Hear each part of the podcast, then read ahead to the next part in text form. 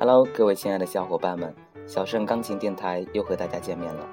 感谢大家每晚守候在荔枝 FM 四六零三六四，聆听好听的音乐，倾听小盛的声音。我是杨小盛，我在荔枝 FM 四六零三六四小盛钢琴电台。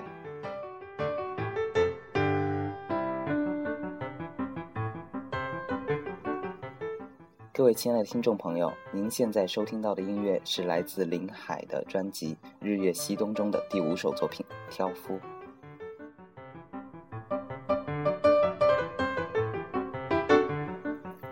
今天小盛请到了一位嘉宾，与小盛共同主持本期的节目。小盛和他认识十年了，我们一起读书，一起考大学，一起开音乐会，一起旅行，一起聊心事，可以说是小盛的好闺蜜了。下面就请他和大家打个招呼吧。Hello，大家好，我是思思，很高兴在小盛钢琴电台与大家见面。我和小盛一样，都是音乐学院钢琴专业毕业的。那今天呢，我们想和大家一起聊一聊，在钢琴学习的这十几年中发生的一些趣事儿。哎，思思啊，你对现在的钢琴教育怎么看呢？嗯，我觉得现在学习钢琴的小朋友越来越多了，那家长肯定是抱着一种望子成龙、望女成凤的心态去，呃，希望他们多学点东西，全面发展。但是感觉好像现在刚，呃，就是在广州这种大城市，呃，学习钢琴的人还没有钢琴教师多吧？对对对，这只有我最近觉得，好像老师还没有学生，哦，学老师比学生还多的这种感觉。是啊，尤其是像在一些琴行，呃，老师的储备是很大量的，特别多的。但是我和小盛老师呢，都不建议学生在琴行里面去找老师学习钢琴，因为，嗯，很多琴行它里面的钢琴老师呢，都是，呃，还没有。专呃没有专门从事过钢琴的这个学习和教学工作的，通常都是别的专业，比如说声乐呀，呃这些呃专业考钢琴的考级什么考了五五级啊八级啊，就学学了几个月就出来来教小朋友的。对对对，关于这种就是说，嗯。就连自己都没有上到一个档次的话，如果教出来的学生可能就不是那么好啊。并且现在很多就是觉得现代钢琴教育还滋生出一个另外一个情况，就是有了陪练这个东西。我记得我们小时候都没有陪练这一说啊。对呀，既然家长要让孩子去学习钢琴的话，那肯定是要呃帮助他们在他们身边陪着是更好的。嗯，对对是这样。好，那我们把时间留到下一下一个时间段，我们再来继续讨论。好的。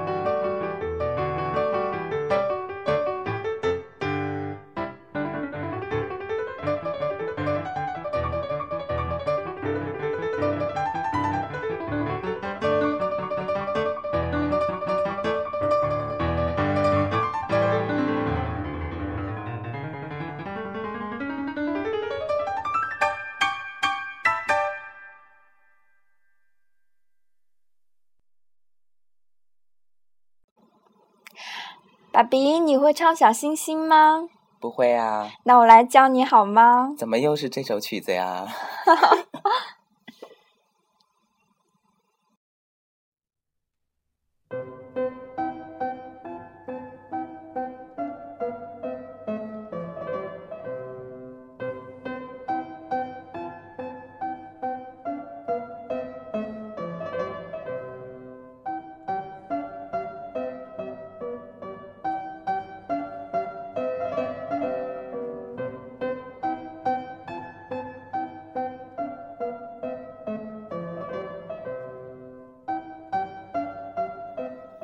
思思啊，你对这首曲子应该非常熟悉啊，我们。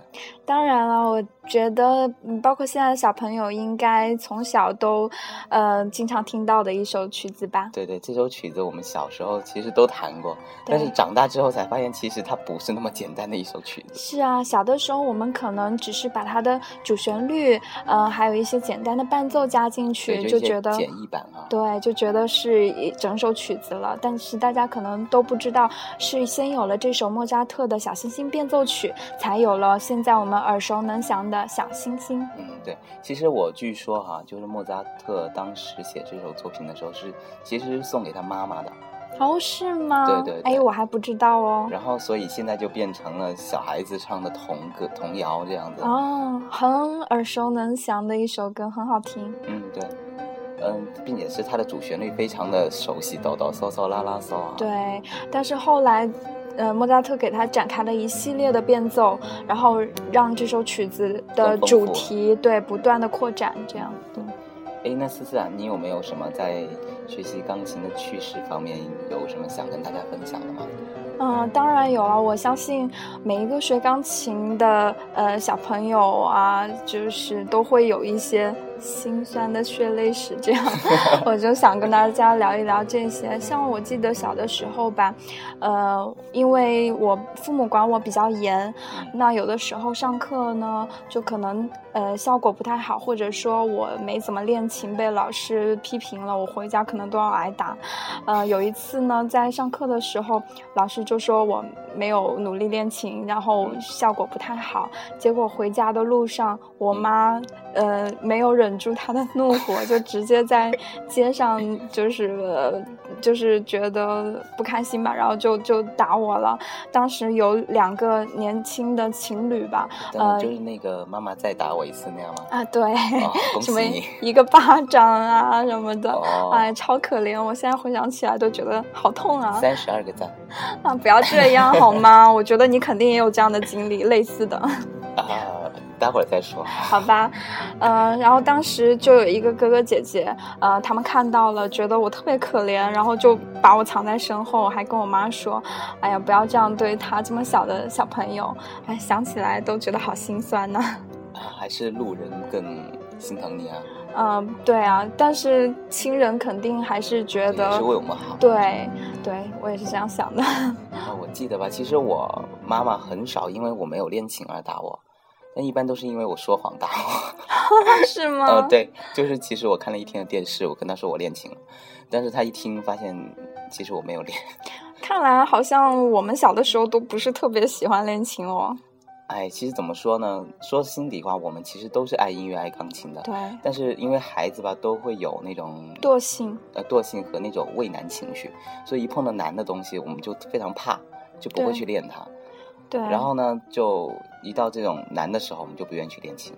其实并不是因为我们不喜欢了。对，像现在我们长这么大了，也会呃主动的、积极的去呃练琴啊，然后去找一些自己喜欢的音乐去学习。我觉得呃慢慢的就培养成自己的兴趣了，这样很好。当然，小的时候父母对我们的教育也是功不可没的。也是，想想到那时候练琴吧，其实嗯我。我还特别感谢我邻居，因为我妈经常就是说前一第二天要去南昌上钢琴课嘛，然后前一天晚上呢就会发现我没有练琴的话，就可能会让我罚我练了一两点这样子。哇！然后呢，我记得那时候呢，我就非常的会，我在想，如果说那个时候我把我怎么的浪费时间的脑子用在怎么节约时间上，我我现在说不定已经是非常有名的钢琴家了。你知道我那时候怎么想的吗？我我比如说练着琴，我会想说，呃，妈，我去上个厕所。然后呢，我也是这样。对对对，就拿个纸，喝口水。对，然后拿个纸拿半天啊。对。对，喝个水呢，还要喝半天，一口一口慢慢喝。对。对，然后倒水还要问一下妈倒哪一壶的。然后我记得我妈妈规定是每天要弹多少个呃多少个小时，然后我就把钟放在旁边，就对着那个钟的秒针看，一到了那个点我就下来。总是觉得很辛苦。也是。嗯。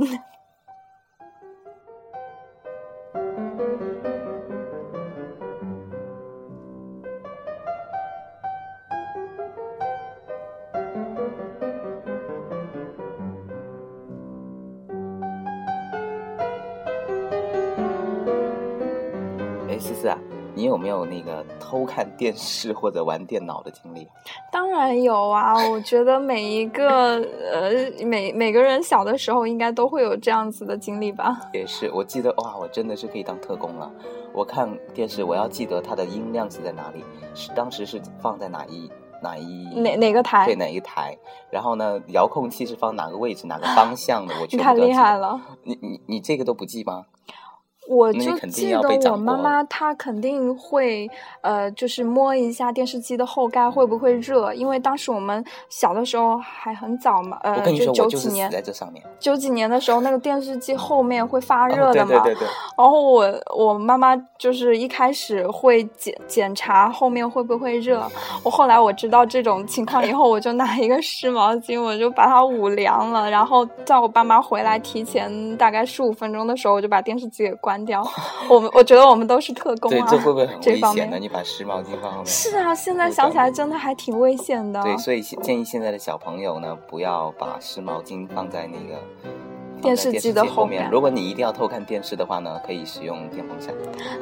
我觉得现在小朋友应该都不会想要再偷看电视了吧？他们都有 iPad 呀。哦，也是，这个时代不一样呀。是啊。你知道吗？我当时就是。死在这个电视机三乐上面，就是我我位置什么都摆好了，但是呢，就是我妈一回来一摸后盖，发现我看电视。我们都不容易啊，对，都父母也不容易啊，父母也不容易。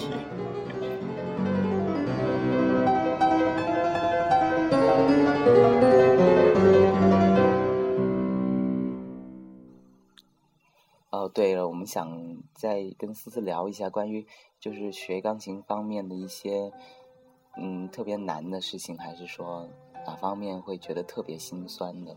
想起来，嗯，现在想一想，真的挺辛苦的，这样一步一步走过来。不过回头看看，觉得都是值得的。我记得我考大学那会儿，呃。因为高中呃快要考试了嘛，呃提前了一两年，我每个星期都要去上海学习钢琴。每次到了周六的时候呢，我都要呃买好火车票，晚上坐呃卧铺的火车去到上海，然后早上大概六点钟到，吃个早餐，练一下琴，就开始上钢琴课。然后呃上完课以后，中午在上海吃个饭，下午逛一逛，然后又坐动车组的火车回到我家。呃回到家了以后大。大概都已经是星期天的晚上了，第二天又要一大早的起床去学校上文化课，真的挺辛苦的。等于说每个星期都没有休息的时间。也是，哎，我想起，呃，平时就是我从小学钢琴嘛，就是去南昌学，因为怕我们自己家那个小城市找不到好的老师，然后呢就去到南昌，每个星期去南昌学钢琴。嗯。然后呢，你说老师不可能说。你的火车几点钟到，他就给你安排几点的课，就是他一般安排好，就比如说下午两点多钟的课，但是可能我和我妈妈到南昌已经要才十二点多钟，十二点不到，十一点多，就还有两个多小时，你说这个时间嘛，你说在外面吃个饭，其实真的不舍得那时候。是啊，是啊，小的时候，呃，父母已经为我们付出了很多东西了，然后你这些方面肯定能省一点就是一点吧。学琴的学费还有路费加起来也不少了。对对，然后呢，天气热的时候真的不知道在哪里能够躲一躲太阳，然后就只能坐对坐在路边的那个树荫底下坐在那儿，嗯，然后等到了时间过去，也不知道中暑了多少次。是啊，我嗯，我当时也是在上海的时候呢，呃，每个星期来回的路费加上学费都要四位数的那个价格了。现在想想都觉得不不算便宜了。是啊，真的，哎，记得那个时候其实家庭条件，学钢琴的家庭条件都不会太好，因为把大部分东西都用在钢琴上面。我记得那时候好像买一个光碟都要六十块钱。是啊，很贵。我还记得我小的时候。九几年吧，呃，那个时候我才五岁，我父母说要准备存钱给我买一台钢琴。以前我睡觉前都会有饼干吃，然后那个时候，呃，就突然有一天饼干吃完了，我跟我爸爸说，呃，明天我还想吃饼干，再去帮我买一点吧。然后爸爸就说，啊，现在我们都要给你存钱买钢琴，就不要买饼干了，没有钱。好心酸呐！我记 得那时候。每次上完钢琴课从南昌回来，不是要坐火车嘛，就嗯，是嗯，连方便面都不舍得吃。然后那时候我我妈就会说，我会觉得说妈你也吃一点，我妈就说啊妈妈不饿。然后等我吃完了，她说妈妈喝点汤就好哎，我们哎感觉都可以去写文章了。啊、对对对，哎，学钢琴的路真的是非常艰辛的，所以现在家庭条件还可以，能够让孩子学钢琴的这些孩子应该好好的珍惜了。是的。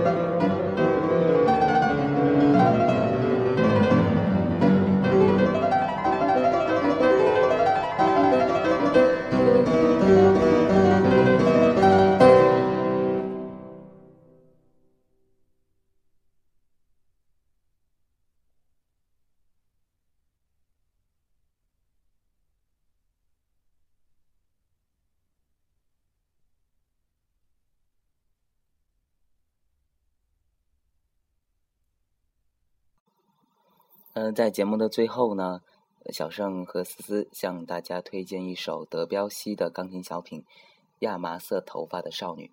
那么这首作品呢，我们今天给大家播放的是纯钢琴版的，嗯，但是呢，它有被改编成其他的版本，例如重奏啊，还有交响乐之类的。